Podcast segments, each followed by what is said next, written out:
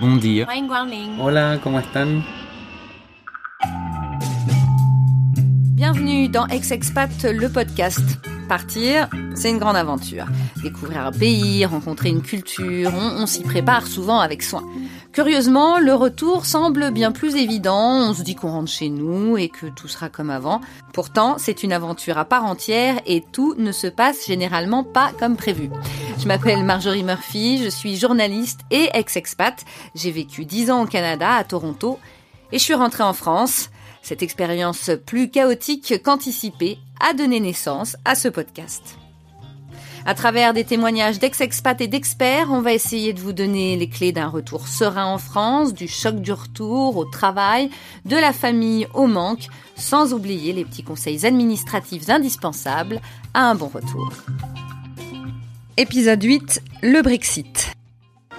The British people have voted to leave the European Union, and their will must be respected. Comme dans tous les divorces, le casse-tête juridique commence pour le Royaume-Uni.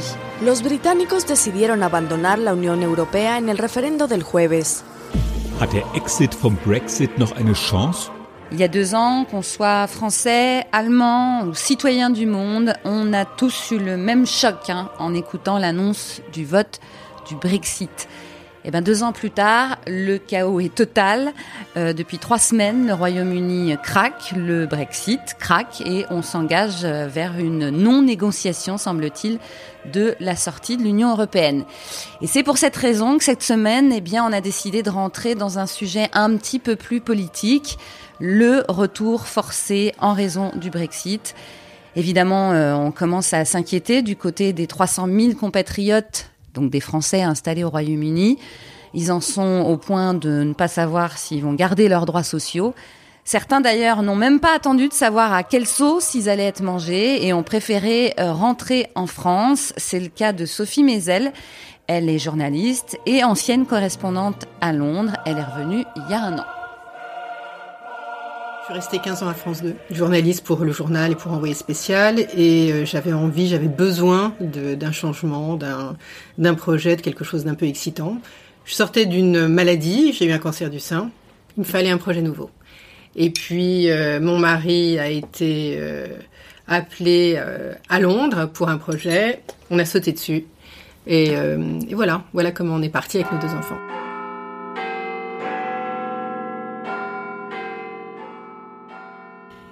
Arrivé là-bas, euh, qu'est-ce que tu as fait? Au bout de six bons mois où je me suis occupée de ma famille, je n'en pouvais plus, j'avais qu'une envie, c'était de bosser. J'ai transformé mon congé sabbatique en bye-bye, j'ai démissionné, je suis partie, en me disant on verra bien. Bon, j'avais 47 ans quand même quand je suis partie, j'étais très optimiste. Et euh, j'ai recréé une structure là-bas, donc euh, société de production, j'ai travaillé pour euh, plein de gens, en fait essentiellement les médias français, la radio, la télé. Et puis là, entre guillemets, le choc que tout le monde euh, n'attendait pas, ou même que personne n'attendait plutôt, euh, le Brexit. Alors Brexit, c'est intéressant parce que je l'ai couvert, puisque j'étais journaliste là-bas, je peux dire que euh, la première, mais personne l'a vu venir, mais personne l'a vu venir. Euh, je me suis couchée à 1h du matin le 23 juin en me disant non mais c'est bon. Euh, on avait prévu d'être en direct pour e-télé le lendemain matin à 4 heures du matin, je crois, du 10 Downing Street. On se disait bon bah voilà c'est plié, ça nous aura fait vaguement peur. Et puis euh, j'étais effectivement à 3-4 heures du matin au, au 10 Downing Street et puis euh, les chiffres tombaient au fur et à mesure parce qu'il fallait que les circonscriptions tombent les unes derrière les autres. Et les choses ont commencé à s'inverser alors que le Brexit était donné perdant d'abord, et, euh, on a vu les choses s'inverser complètement, et, euh, et, le choc, je l'ai vécu en direct, vraiment à l'endroit où on était au centre du monde à ce moment-là, hein, euh, devant la résidence du Premier ministre britannique, qui a démissionné dans la foulée, qui est sorti avec toute sa famille dans la foulée, qui a quitté les lieux. Theresa May est arrivée peu de temps après. Enfin, c'était juste, euh, voilà, d'un point de vue professionnel, un truc incroyable à vivre. Et puis euh, les langues qui se déliaient, c'est-à-dire qu'une fois que le Brexit était acté, eh bien, euh, on est allé sonder la population britannique qui nous disait, enfin eh bien que les étrangers prenaient beaucoup de place, que c'était à cause de nous que les écoles euh, qui avaient plus de place, que les logements étaient chers, que après tout s'ils avaient une petite récession économique, eh bien c'était le prix à payer pour se débarrasser des étrangers. Et puis ils étaient bien plus heureux comme ça. Donc euh, cette ville, Londres, alors que c'était pour moi vraiment un exemple de euh, fraternité, de multiculturalisme, cette ville où euh, tout le monde se sent bien parce que euh, il y a autant d'Italiens, d'Espagnols, de Pakistanais, de Turcs, de tout dans la rue, et qu'on se dit finalement cette ville elle est pas du tout anglaise. Et eh ben elle est tellement plus anglaise que les Anglais sont sentis virés de chez eux et, le Brexit a fait que ben, ils ont retrouvé la parole pour dire on en a marre. Ça, c'était un signal. Finalement, on n'était plus si bien euh, chez nous que ça. On n'avait jamais été chez nous, même si on avait cru que euh, on était ou on allait être assimilé. Mais moi, personnellement, je me suis sentie à un moment donné citoyenne de seconde zone. J'espère qu'il t'est pas non plus arrivé de, de, mauvaises expériences, de mauvais épisodes, comme à certains qui se sont fait euh, traiter euh, de euh, rentre chez toi. Alors moi, ça m'est arrivé, pas moi personnellement, mais j'étais en tournage. D'ailleurs, c'était assez amusant. on faisait un tournage avec le député des Français de l'étranger, qui est franco-britannique, Alexander Lloyd, et avec un caméraman qui est aussi franco-britannique. Et, et on se parlait, en l'occurrence, tous les trois en français dans la rue. Mais tous les deux sont britanniques aussi. Et une dame, dans un quartier très bourgeois, est sortie de sa porte en nous disant euh, Retournez en France, on ne veut pas de chez vous ici ». Et, ils lui ont répondu en anglais en disant « Madame, nous sommes britanniques ». Et puis, euh, des amis d'amis de mes enfants qui parlaient en français dans le bus se sont dit « Retournez chez vous ». Et plein d'exemples. Donc là, on met combien de temps à se dire bon bah on va rentrer? Moi, euh, j'ai commencé à être euh, dégoûtée par le pays euh, peut-être six mois après le Brexit, je dirais, à me dire non mais là c'est bon, j'ai pas envie de ramer parce qu'on n'a pas les bons codes, la bonne nationalité. On va peut-être pouvoir demander une un, un, passeport britannique, mais au bout de combien de temps est-ce qu'on aura droit de l'avoir? Et est-ce qu'à un moment donné on va nous demander ou pas d'avoir un visa, etc. Et, euh, et, le plus dur après, c'est d'organiser le retour. Mm. C'est-à-dire que j'étais pas célibataire, j'avais deux enfants, il fallait que je retrouve un appartement à Paris. Euh, alors qu'on n'avait pas de, de, fiche de paye. Il fallait que mes enfants retrouvent une scolarité alors que je les avais euh, retirés du système français depuis quatre ans et demi. Elle parlait bien sûr français à la maison, mais elle ne savait plus ni conjuguer le verbe être ou avoir. Enfin, c'est, elle savait pas écrire le français du tout. Donc, euh, dans ces moments-là, on se dit, bon, alors commençons par le commencement. La première chose, c'est le logement, quand même. Logement, école, voilà. Donc, logement, on était parti de Paris, on était propriétaire, on a loué notre logement. Et puis, pour pouvoir dire à tes locataires que tu veux récupérer l'appartement, il faut que tu le saches six mois avant euh, la fin du bail. Et puis, miracle, euh, six mois plus tard, ce sont nos locataires qui nous ont dit qu'ils ah. partaient. Donc, première chose, premier gros chantier, on pouvait récupérer notre logement. Au moins, vous avez de la chance. C'est tellement difficile de pouvoir louer en France quand on revient ou même acheter. L'école, on s'est posé beaucoup de questions. Quel système? Mes filles étaient désespérées de devoir perdre l'anglais puisqu'elles étaient euh, scolarisées dans une école anglaise. Et miracle, j'ai découvert, mais tout à fait par hasard, hein, tout à fait par hasard, que le collège de secteur qui est à 4 minutes de chez nous a une classe internationale britannique récupérer mon appartement euh, et trouver la section internationale britannique, c'était juste. Et bien sûr, puisqu'on est arrivé euh, sans job, euh, voilà, sans projet professionnel, école d'État, très bon niveau, c'est un bonheur. Évidemment, je suppose que tu es parti dégoûté d'Angleterre parce que bon, vous vous êtes fait rejeter quelque part. Mais est-ce que l'arrivée est, est, à la hauteur de quand même ce que tu attendais pour être honnête, euh, le Brexit, c'est la dernière goutte d'eau. Moi, ce qui m'a fait rentrer avant ça, c'est euh, le fait que euh, j'étais à Londres, que c'est une ville horriblement chère, et que si tu n'es pas milliardaire, c'est très compliqué d'y vivre. Donc j'y ai passé quatre ans et demi avec un projet professionnel accompli puisque j'ai monté ma société, avec mes enfants qui étaient bilingues et ça c'était un grand bonheur mais avec quand même la douleur de devoir se maintenir dans une ville extrêmement chère. Hmm. Donc le Brexit, c'était la dernière goutte d'eau. Quand on a décidé de rentrer en France, on était au mois de janvier à peu près, donc six mois après le Brexit. On est parti, donc ça nous a mis euh, six, sept mois à défaire tout ce qu'on avait fait à Londres et à euh, se projeter à Paris. Et mon projet avait été mûri, euh, préparé, organisé. Et une fois que j'étais à Paris, mais j'ai pas regretté une seconde Londres. Ah J'étais hyper heureuse. On s'est senti rentrer chez nous et avec un regard très neuf sur la France, en se disant mais la France c'est quand même un pays. Euh... Bon certes, vu de Londres, à chaque fois que que je revenais à Paris euh, lorsque j'habitais à Londres, je, trouvais que Paris était une ville un peu vieillissante, que les choses intéressantes qui se passaient, elles se passaient à Londres et pas ici. J'avais un regard un peu compassionnel sur Paris en disant les pauvres, c'est un peu poussiéreux. Je suis tellement dans la modernité quand je suis à Londres, tellement ça bouge, il se passe plein de trucs. Et, euh, et, je crois que ce regard-là, il est aussi renforcé par le fait que tu as besoin de te justifier auprès de toi-même des choix que tu as faits.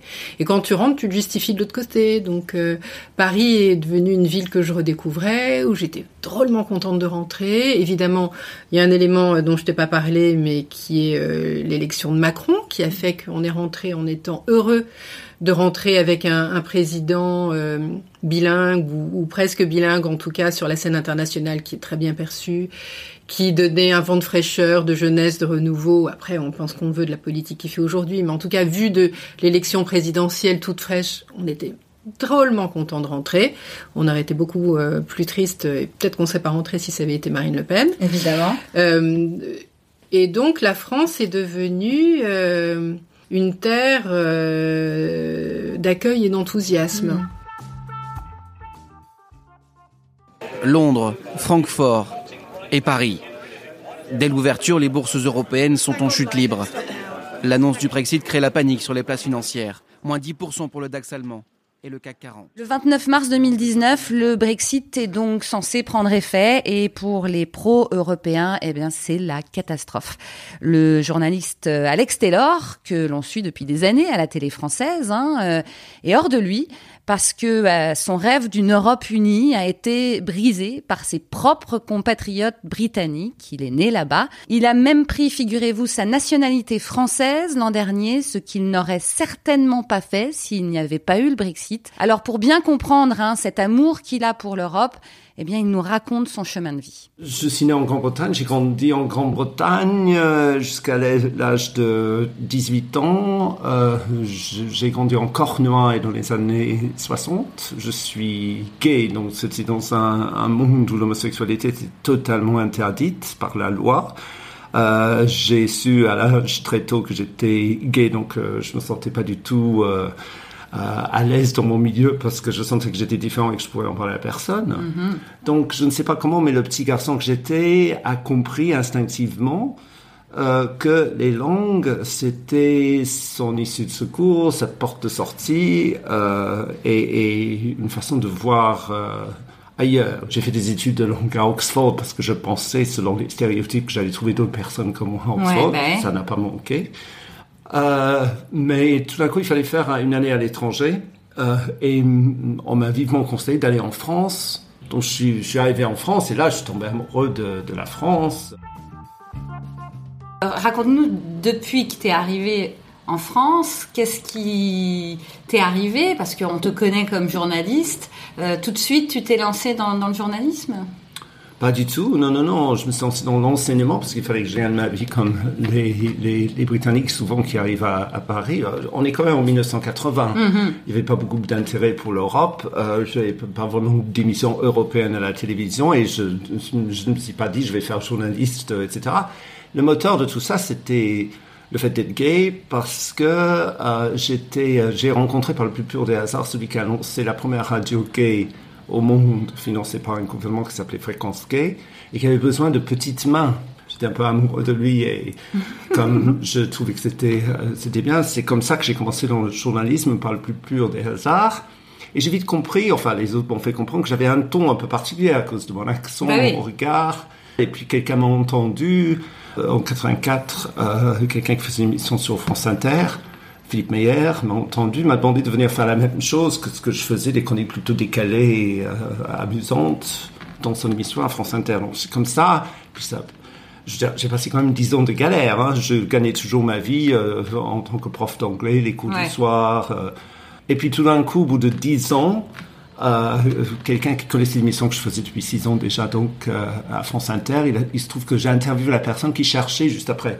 Après dix ans j'ai frappé à de mauvaises portes, que j'avais pas de chance du tout, tout d'un coup, je tombe sur la personne qui cherchait quelqu'un de visiblement pas français, mais pour présenter une émission sur les langues, ma passion. Donc là, pour une fois, j'étais le, Ah oui. le- le candidat rêvé. Donc j'ai commencé à pré- présenter une émission début des années 90 sur France 3 qui s'appelait Continental.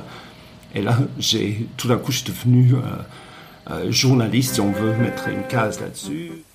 Euh, Journey Around the World in 80 Days, ça commence demain, ne le ratez pas, c'est vraiment très très bien fait. Il est temps de dire au revoir à Batman. Tu as eu, et, et ça, tu, il, il faut le dire clairement, une vie de français depuis 40 ans, même sans être français. Tu veux pas, tu, tu, tu ne veux pas qu'on te dise que tu es un expat. Non. Je me sens pas du tout, mais ça me va pas non plus une vie de français. Moi, je parce que dans le mot expat, expat il y a le mot la- le mot patrie. Il y a une chose qui m'énerve plus que toute autre chose, c'est qu'on m'appelle un journaliste britannique. J'ai passé 35 ans de ma vie à faire du journalisme en France pour des médias français. J'en- ai fait aussi en Allemagne. J'ai vécu 10 ans à Berlin. Euh, j'ai passé 20 ans à faire des émissions à Bruxelles. J'ai jamais travaillé en Grande-Bretagne. C'est le seul pays limitrophe où je n'ai jamais travaillé. Il se trouve que je suis né en Grande-Bretagne, mais j'ai tout fait pour parler de l'Europe dans des médias hors la Grande-Bretagne. Donc me réduire à ma seule nationalité, pour une fois qu'il y en a un, un Britannique qui croit à l'Europe, on lui permet pas d'être européen. On lui colle le truc de sa nationalité. Vous êtes britannique. Au moins, l'Europe, c'est un endroit où je me sens à l'aise, je me sens mais profondément européen. Je refuse. Alors, si je me dois me, me définir comme un expatrié, ça veut dire quelque part que je me définis par rapport à une patrie. Et j'ai passé mais, toute ma vie à me libérer de ça. Ouais. Je suis devenu français il y a un an, tout simplement parce que j'adore ce pays, j'adore y vivre, je me sens complètement chez moi à Paris mille fois plus qu'à Londres. Quand ton pays d'origine a annoncé que le référendum pour sortir de l'Europe est arrivé, tu es carrément sorti de tes gonds, entre guillemets. On a pu voir que tu étais vraiment outré de ce qui se passait. Est-ce que tu peux nous raconter ce, qui, ce, qui, ce, qui, ce que Ah tu as oui, ressenti évidemment que je suis outré parce que euh, je crois profondément en ce projet européen et continental, ça s'appelle l'Union européenne, qui a quand même maintenu la paix, qui permet à des gens qui à 70 ans se jeter des bombes sur la tête, de parler de quotas de pêche dans des réunions non plus finies à Bruxelles, j'en ai couvert euh, beaucoup, mais qui quand même a garanti la paix, par exemple en Irlande du Nord. Mais j'étais hors de moi pour répondre à la question, tout simplement parce que les Britanniques ont fait un référendum où ils n'ont pas donné le droit de vote à ceux qui étaient au premier chef concernés comme moi, les expat- expatriés, si tu veux, qui vivent depuis 15 ans ailleurs qu'en Grande-Bretagne, mais qui sont quand même très concernés. Ils m'ont enlevé le droit de me sentir chez moi en Europe. C'est pour ça que j'ai demandé à un pays, celui que j'aime le plus, de loin, avec lequel, j'ai une vraie relation de cœur, la France.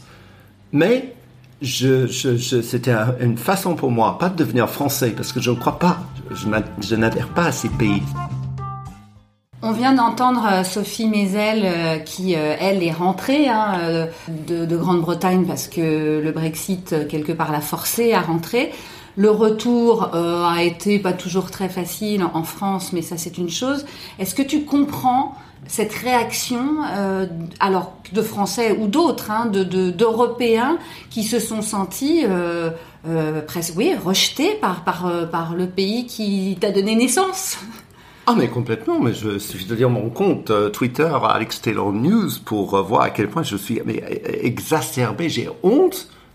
Tweeté plusieurs fois le, fait de dire que j'avais honte de mon pays parce que le vote du Brexit a fait que ces, personnes qui, euh, de bonne foi, sont allées s'installer selon la libre circulation des, personnes, se sont, se sont sentis comme moi en France, se sont sentis chez eux en.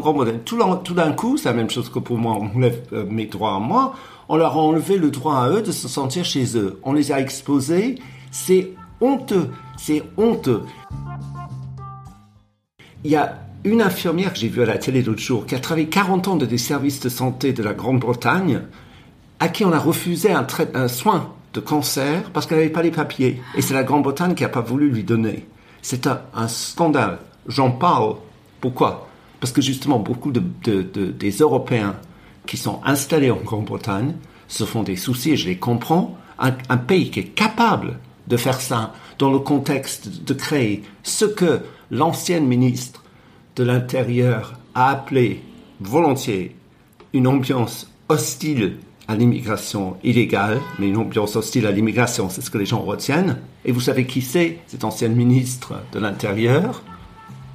Theresa May. What we've done is we've put a plan forward for a deal with the European Union for the future. Alors toi qui es vraiment très européen, qui a une vision de l'Europe euh, plutôt positive et qui, mais qui voit quand même aussi les problèmes euh, qu'il peut y avoir en Europe, qu'est-ce que tu aurais comme conseil à donner aux gens? La seule chose que je puisse leur dire, c'est pour ce qui reste en moi de britannique, euh, ce qui a été considérablement réduit dans mon âme depuis le Brexit, du plus profond de mon être, je leur dis pardon pour ce que les gens qui qui partagent une part de moi leur ont fait. Pardon, c'est la seule chose que je puisse leur dire. Mais j'ai pas de conseil à leur donner. Ouais. Je comprends très bien ce qu'ils vivent parce que j'ai vécu pendant pendant 18 mois moi aussi.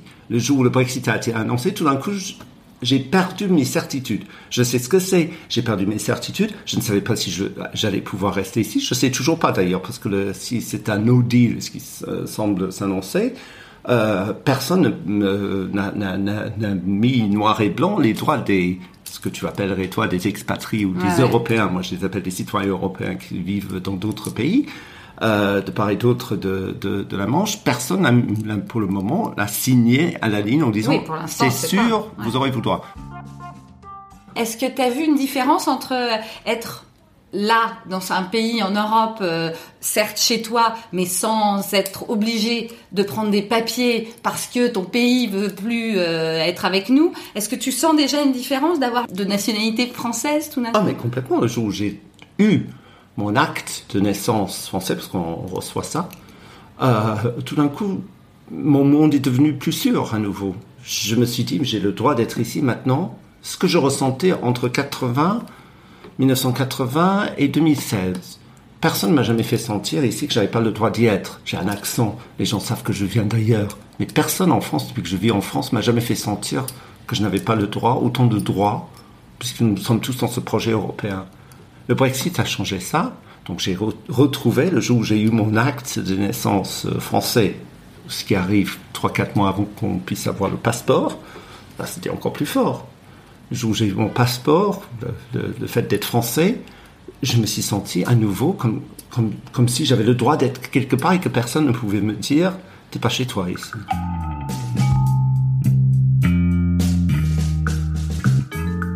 Après deux ans de querelles gouvernementales, de chaos, comme je vous le disais, en Grande-Bretagne à cause de ce Brexit, eh bien, l'idée aujourd'hui est que seul un nouveau référendum pourrait trancher sur l'avenir du pays. C'est en tout cas ce que pensent des milliers, voire des millions de Britanniques. Merci d'avoir écouté Ex-Expat le podcast. Cet épisode a été réalisé par toute une équipe à l'image de ce podcast international. Ma co-réalisatrice, Laurie Martinez, est américaine. Notre directeur artistique et graphiste Kunal Balou est mauricien. Notre compositeur Leandro Gufanti est lui argentin. Vous pouvez écouter tous les épisodes sur iTunes et toutes les applications podcast. Et bien sûr, si vous avez aimé, n'oubliez pas de nous mettre beaucoup d'étoiles sur iTunes.